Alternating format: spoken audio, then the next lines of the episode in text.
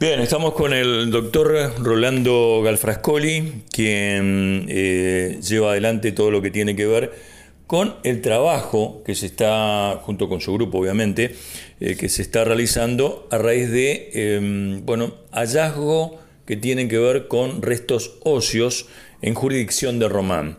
Em, la pregunta, doctor, tiene que ver, bueno, cómo está eh, esta investigación, este trabajo, eh, relacionado con este tema que se ha dado en esa localidad. Buenos días. Bueno, buenos días. Sí, eh, la verdad que es, eh, fue, fueron momentos, por lo menos para la sociedad romanense, sobre todo conmocionantes, porque no, no es grato encontrar restos óseos en un lugar donde es tan concurrido, donde la gente está tan acostumbrada y relacionada con el mundo de la pesca, de orilla, eh, en esa localidad que, está tan cercana al río y que tiene el río como parte integrante de su cotidianidad, por así decirlo. Así que bueno, en el marco también de lo que todos sabemos, hay una búsqueda de una persona, Tito Ares, hace ya muchísimo tiempo ha llevado muchísimo trabajo de, de las de la familia que nunca ha descansado y que sigue buscando la aparición de su, de su familiar, eh, la policía, los bomberos, las autoridades civiles, vecinos, amigos, gente que oficiosamente ha colaborado en distintas etapas de la investigación y de la búsqueda, incluso más allá de la investigación. A Tito, la verdad, nunca se lo ha dejado de buscar y bueno, nunca se lo va a dejar de buscar. Rápidamente la gente relacionó, la sociedad relacionó, incluso nosotros no, no podemos no decir que tenemos nuestra serie de sospecha que pueda pasar, porque es justamente una persona que falta, que se perdió en el ámbito del río, cercano a la localidad de Román, y bueno, que estos huesos aparezcan ahí, uno por lo menos le, le enciende alguna luz de expectativa,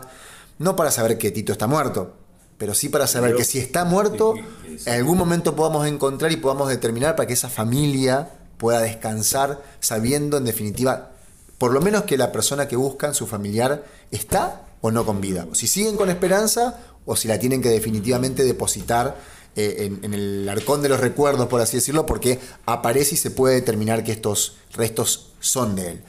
¿En qué etapa estamos? Hasta ahora lo que tenemos es el encuentro, el encuentro de que de unos huesos con restos de ropa que hace sospechar, además por la morfología de los huesos, que serían de origen humano.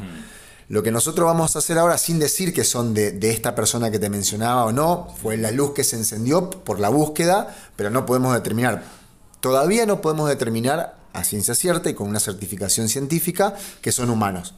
Claramente hay una sospecha muy grande, Ahora el médico eh, local del Ministerio eh, Médico Legal de la Corte Suprema, que tiene a su cargo la dirección forense del Ministerio de la Justicia Penal Santafesina, que es el doctor Goldaraz, que es el médico legista que tenemos acá trabajando con nosotros, eh, va a ser un proceso de, bueno, de determinación por lo menos presumible de que estos restos son o no humanos. Descartar si no son y si su ciencia le permite afirmar con un grado de probabilidad tal, afirmar con ese grado de probabilidad que son humanos. Se hace un proceso también, se va a hacer un proceso de acondicionamiento y eso va a ir al laboratorio biológico de Santa Fe, que depende del organismo de investigaciones, del Ministerio Público de la Acusación, para hacer el análisis, primero determinar por ADN, que se trata de un resto por ADN considerado humano, y por último, como nosotros tenemos una búsqueda concreta de una persona concreta, se va seguramente de determinarse que son humanos, se le va a pedir a los familiares de esta persona que estamos buscando hace tiempo que permitan la extracción de sangre a los efectos de hacer el cotejo comparativo de ADN. A los efectos de determinar, en definitiva, una vez determinado que son humanos, a su vez determinar que puedan ser esta persona. Perfecto. Doctor, le agradezco. Bueno, un abrazo, hasta luego. La palabra del doctor Rolando Galfrascoli.